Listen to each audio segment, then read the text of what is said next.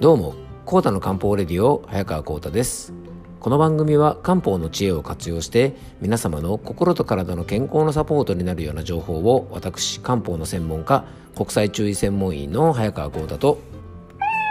はい、アシスタントの猫林さんとで山梨県伊佐温泉にあります漢方専科沢田薬房よりポッドキャストにて配信をしております。猫林さん今日もよろしくお願いします。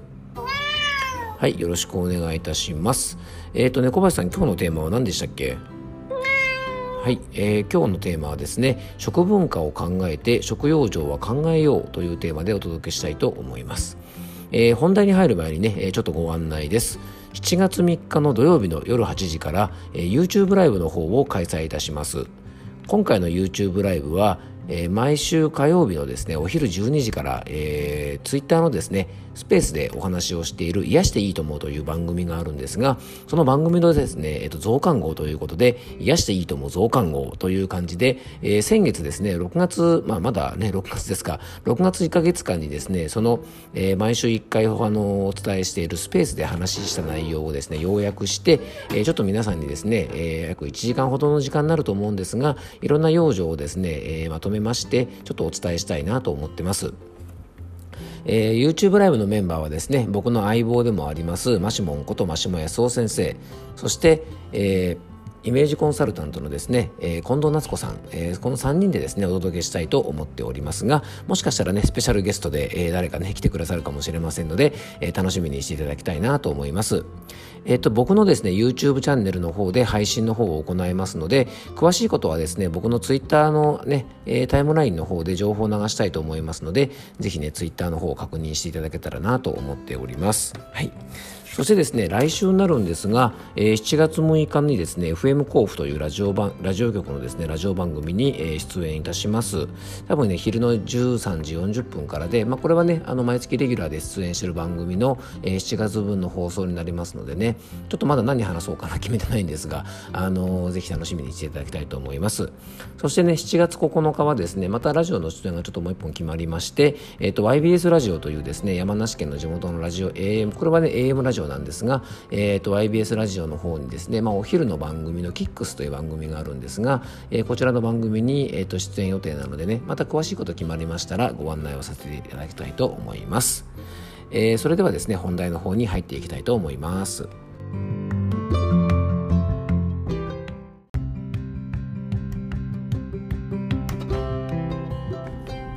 はいということでね早速それでは今日の本題の方に入っていきたいと思います。はい、よろしくお願いします。えっと、今日はですね、食文化を考えて食養生は考えようというテーマでお届けしたいと思います。まあ、皆さんね、いろんな方法で食養生をされていると思うんですが、うんと、今のね、時代、まあ、本当に様々な情報が僕たちの前に現れてきますよね。まあ、ツイッターのタイムライン見てもそうだしインスタグラムでもそうですし、まあ、例えばフェイスブックなんかもそうかもしれない、まあ、いろんな SNS を通じてですね僕らのところには本当にあの世界からさまざまな情報が流れてきますし、まあ、これだけね情報が素早い社会になりましたから例えばアメリカで今流行っていることもすぐ我々に入ってくるしでヨーロッパで流行っていることもすぐ入ってくるしあの本当にね世界中からいろんな情報が入ってきます。まあ、それだけにですね今どうしても僕たち情報にやっぱり振り回されやすいのかなということは、えー、いつも感じています。特にですね食用生っていうのはその国のねやっぱり食文化とかですね、えー、その国に住んでる人の体質とかそういったものをですねしっかり考えて、まあ、対応しなきゃいけないのかななんていうふうにいつも思ってます。えー、この間もですねちょっとねお客様と漢方相談してる時に、えー、えっとですねヨーグルトがちょっと苦手でねなんか腸活にヨーグルトがいいってことは分かってるんですけどもどうも苦手でなかなか食べねあのこう食べれないなんてお話をされてました。でそこでね僕が思ったのは確かにあのヨーグルトというのは非常にあの素晴らしい食材かもしれませんがじゃあ例えばねもともと日本人が昔からヨーグルトを食べて腸活してたのかっていうことですよね。で多分ねヨーグルトというものが、まあ、僕たちのねこの日本に、ねまあ、本格的に入ってきたのは多分まあ戦後ですよね。でしかもですね僕が子供の頃はヨーグルトなんていうとですね、まあ、本当にあの限られたヨーグルトしか売ってなくてですねなんかあの3個パックになったですねなんかグリコとかのですねなんか男の子の絵が描いてある可愛らしい感じのねいかにもおやつって感じのヨーグルトが、まあ、昔はあったぐらいであと給食とかになんか瓶のヨーグルトみたいなのがね今考えたらちょっと粉っぽくて甘いようなねヨーグルトがあったぐらいで本当にあのいわゆるプリンとかねあのそういうものとなんでいわゆるただのおやつお菓子としてあの、まあ、販売されてました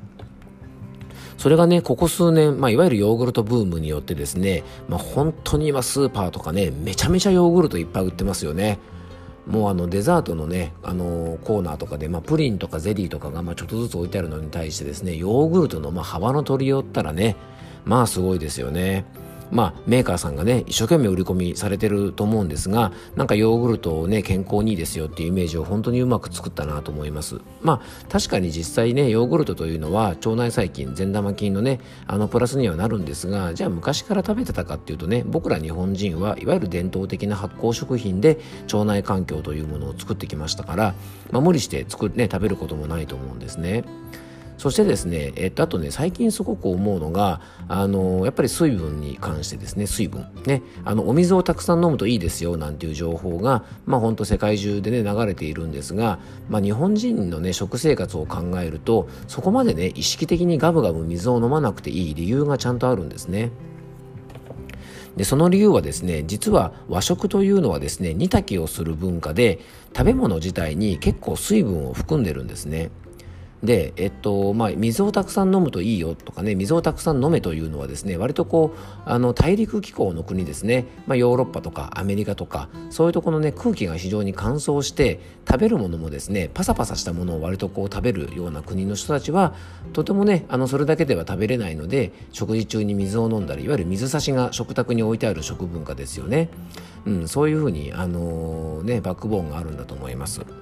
で日本の場合はお口直しにお茶とかは飲んだりしますが基本的にねお味噌汁もね水分たっぷりご飯も配分水分。で煮物とかもねたくさんの水分含んでますので基本的にはですねよっぽどしょっぱくなければ、えー、食事だけでしっかりねあの水分も取れますし水で流し込む必要もないんですね。なのでねやっぱりこの辺も日本の食文化があると思います。